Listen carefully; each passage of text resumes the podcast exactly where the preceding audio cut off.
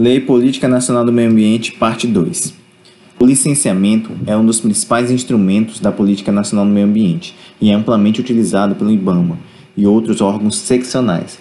É a aplicação prática dos princípios ambientais da precaução e prevenção, uma vez que a licença ambiental define limites para a degradação decorrente de uma atividade.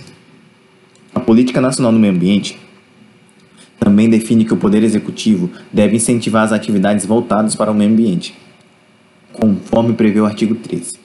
Artigo 13. O Poder Executivo incentivará as atividades voltadas ao meio ambiente, visando ao desenvolvimento no país de pesquisas e processos tecnológicos destinados a reduzir a degradação da qualidade ambiental. 2. A fabricação de equipamentos antipoluidores. 3. As outras iniciativas que propiciem a racionalização de uso de recursos ambientais. Parágrafo único. Os órgãos, entidades e programas do poder público destinados ao incentivo das pesquisas científicas e tecnológicas considerarão entre as suas metas prioritárias o apoio aos projetos que visem a adquirir e desenvolver conhecimentos básicos e aplicáveis na área ambiental e ecológica. Além disso, a lei ainda define penalidades e obrigações ao poluidor sem prejuízo das penalidades definidas pela legislação federal, estadual e municipal, o não cumprimento das medidas necessárias à preservação ou correção dos inconvenientes e danos, e danos causados pela degradação da qualidade ambiental suje, sujeitará os transgressores.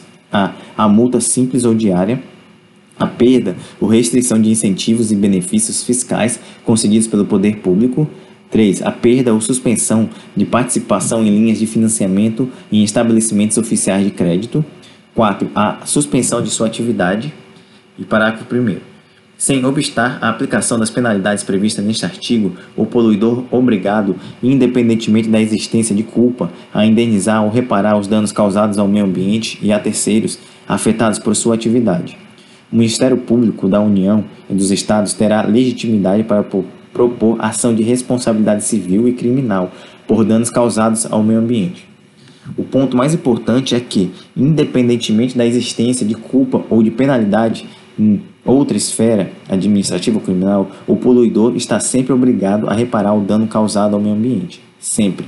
Então, esse princípio, poluidor-pagador, que é um dos principais princípios do direito ambiental e está perfeitamente expresso no parágrafo 1 do artigo 14. O nome dessa obrigação é responsabilidade civil, que no caso de matéria ambiental é objetiva. Então, a responsabilidade civil objetiva é justamente a obrigação de reparar o dano, independentemente da existência de dolo, vontade de degradar, né?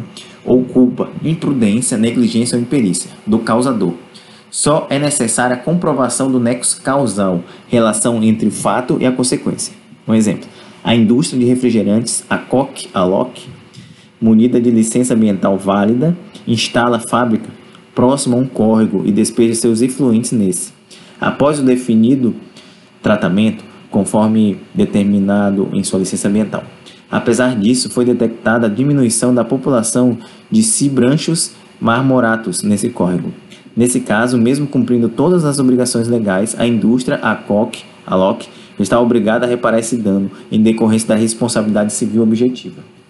Então, a responsabilidade civil objetiva em matéria ambiental é sempre objetiva. A responsabilidade civil em matéria ambiental é sempre objetiva. Então, existem dois cadastros técnicos federais, CTF, que é o Cadastro Técnico Federal de Atividades e Instrumentos de Defesa Ambiental, e o Cadastro Técnico Federal de Atividades Potencialmente Poluidoras ou Utilizadoras de, de Recursos Ambientais ambos sob a administração do IBAMA, conforme prevê o artigo 17. Então, o artigo 17 fica instituído sob a administração do Instituto Brasileiro do Meio Ambiente e Recursos Naturais Renováveis, IBAMA. Um cadastro técnico federal de atividades e instrumentos de defesa ambiental, para registro obrigatório de pessoas físicas ou jurídicas que se dedicam à consultoria técnica sobre problemas ecológicos e ambientais e à indústria e o comércio de equipamentos, aparelhos e instrumentos destinados ao controle de atividades efetivas ou potencialmente poluidoras. 2. O Cadastro Técnico Federal de Atividades Potencialmente Poluidoras ou Utilizadoras de Recursos Ambientais, para registro obrigatório de pessoas físicas ou jurídicas que se dedicam a atividades potencialmente poluidoras ou à extração, produção, transporte e comercialização de produtos potencialmente perigosos ao meio ambiente, assim como de produtos e fauna e flora. Então, para ficar mais fácil né, o entendimento, é como se houvesse o CTF do bem, que é onde estão cadastrados quem atua na análise e controle de problemas ambientais, e o CTF do mal, né, onde estão cadastrados os utilizadores dos recursos ambientais. Dessa forma, o IBAMA, administrador do CTF, tem o controle de todos que atuam de alguma forma no meio ambiente. Então, a Política Nacional do Meio Ambiente também prevê a cobrança de uma taxa de controle e fiscalização ambiental, o TCFA, a qual foi instituída com a finalidade de fiscalizar e controlar as atividades que utilizam recursos naturais e as atividades potencialmente poluidoras, conforme prevê o artigo 17b. O artigo 17b fica instituída a taxa de controle e fiscalização ambiental, TCFA, cujo fato gerador é o exercício regular do poder de polícia, conferido ao Instituto Brasileiro do Meio Ambiente e dos Recursos Naturais Renováveis IBAMA, para controle e fiscalização das atividades potencialmente poluidoras e utilizações de recursos naturais. Então, por fim, a lei autoriza o IBAMA a celebrar convênios com os órgãos integrantes do CISNAMA, dos estados, municípios e Distrito Federal, para desempenhar atividades de fiscalização ambiental, conforme o artigo estabelece o artigo 17q. Então, o artigo 17q é o IBAMA autorizado a celebrar convênios com os estados, os municípios e o Distrito Federal para desempenharem atividades de fiscalização ambiental, podendo repassar-lhes parcela da receita obtida com a TCFA, que é a taxa né, de controle e fiscalização ambiental. Agora, em relação ao Sistema Nacional do Meio Ambiente, SISNAMA, e o Conselho Nacional do Meio Ambiente, CONAMA. O Sistema Nacional do Meio Ambiente, SISNAMA, é o conjunto de órgãos, entidades e fundações públicas responsáveis pela proteção e melhoria da qualidade ambiental e é estruturada em seis organismos, conforme o artigo 6 então, artigo 6 os órgãos e entidades da União, dos Estados, do Distrito Federal, dos territórios e dos municípios, bem como as fundações instituídas pelo poder público, responsáveis pela proteção e melhoria da qualidade ambiental, constituirão o Sistema Nacional do Meio Ambiente, SISNAMA, assim estruturado. 1. Um, em órgão superior, que é o Conselho de Governo, com a função de assegurar o assessorar o presidente da República na formulação da política nacional e nas diretrizes governamentais para o meio ambiente e os recursos ambientais. 2. Órgão consultivo e deliberativo. O Conselho Nacional do Meio Ambiente, CONAMA, com a finalidade de assessorar, estudar e propor ao Conselho de Governo diretrizes de políticas governamentais para o meio ambiente e os recursos naturais e deliberar no âmbito de sua competência sobre normas e padrões compatíveis com o meio ambiente ecologicamente equilibrado e essencial à sadia qualidade de vida. 3. O órgão central, que é a Secretaria do Meio Ambiente da Presidência da República, com a finalidade de planejar, coordenar, supervisionar e controlar, como órgão federal, a política nacional e as diretrizes governamentais fixadas para o meio ambiente. 4. O órgão executor, que é o Instituto Brasileiro do Meio Ambiente e dos Recursos Naturais Renováveis, o IBAMA, com a finalidade de executar e fazer executar, como órgão federal, a política e diretrizes governamentais fixadas para o meio ambiente. E tem os órgãos seccionais, né? Que são os órgãos ou entidades estaduais responsáveis pela execução de programas, projetos e pelo controle e fiscalização de atividades capazes de provocar degradação ambiental. E os seis, órgãos locais, os órgãos ou entidades municipais responsáveis pelo controle e fiscalização dessas atividades nas suas respectivas jurisdições. Então, atualmente, a Secretaria do Meio Ambiente da Presidência da República foi transformada em Ministério do Meio Ambiente, MMA, que é o órgão central do CISNAMA.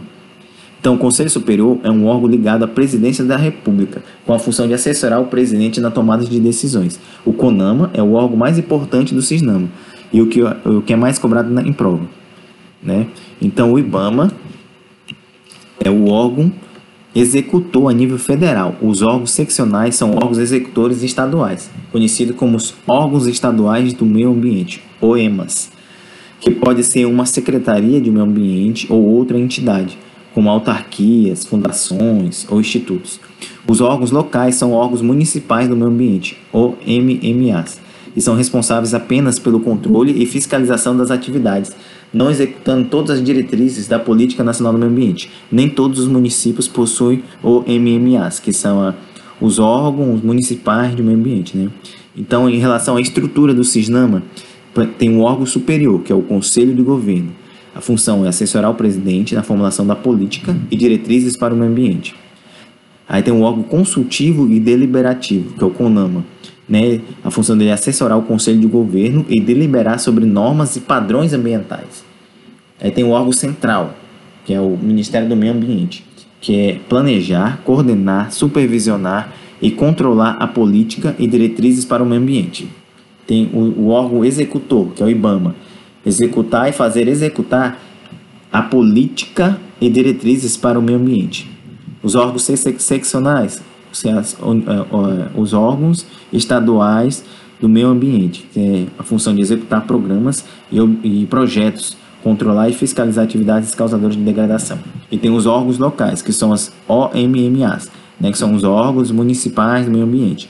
Tem a função de controlar e fiscalizar atividades causadoras de degradação. Então, além da estrutura, esse artigo ainda dá orientações para a atuação dos órgãos central, seccionais e locais.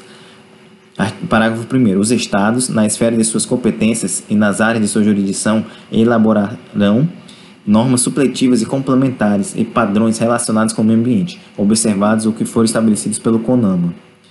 Os municípios, observadas as normas e padrões federais e estaduais, também poderão elaborar as normas mencionadas no parágrafo anterior. Parágrafo 3. Os órgãos central, setoriais, seccionais e locais mencionados neste artigo deverão fornecer os resultados das análises efetuadas e sua fundamentação, quando solicitados por pessoa legitim, legitimamente interessada. De acordo parágrafo 4 com a legislação em vigor, é o Poder Executivo autorizado a criar uma fundação de apoio técnico-científico às atividades do IBAMA. Então, o CONAMA ele é um órgão consultivo e deliberativo do CISNAMA e tem atribuições importantíssimas. E é o que mais cai em prova, né? Atualmente o CONAMA conta com cinco atribuições. Então, quais são essas atribuições? Artigo 8. Compete ao CONAMA 1. Um, estabelecer, mediante proposta do IBAMA, normas e critérios para o licenciamento de atividades efetiva ou potencialmente poluidoras, ao ser concedido pelos Estados e supervisionado pelo IBAMA. 2. Determinar, quando julgar necessário, a realização de estudos das alternativas e das possíveis consequências ambientais de projetos públicos ou privados, requisitando aos órgãos federais, estaduais e municipais, bem assim a entidades privadas as informações indispensáveis para a apreciação dos estudos de impacto ambiental e respectivos relatórios no caso de obras ou atividades de significativa degradação ambiental, especialmente nas áreas consideradas patrimônio nacional.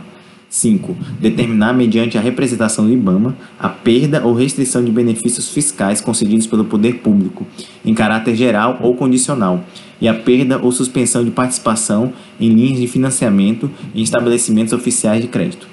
6. Estabelecer privativamente as normas e padrões nacionais de controle da poluição por veículos automotores, aeronaves e embarcações, mediante audiência dos ministérios competentes. 7. Estabelecer normas, critérios e padrões relativos ao controle e à manutenção da qualidade do meio ambiente, com vistas ao uso racional dos recursos ambientais, principalmente os hídricos. Então, parágrafo único. O secretário do Meio Ambiente é, sem prejuízo de suas funções, o presidente do CONAMA. Então, a maior parte dessas atribuições são executadas através das famosas resoluções do CONAMA.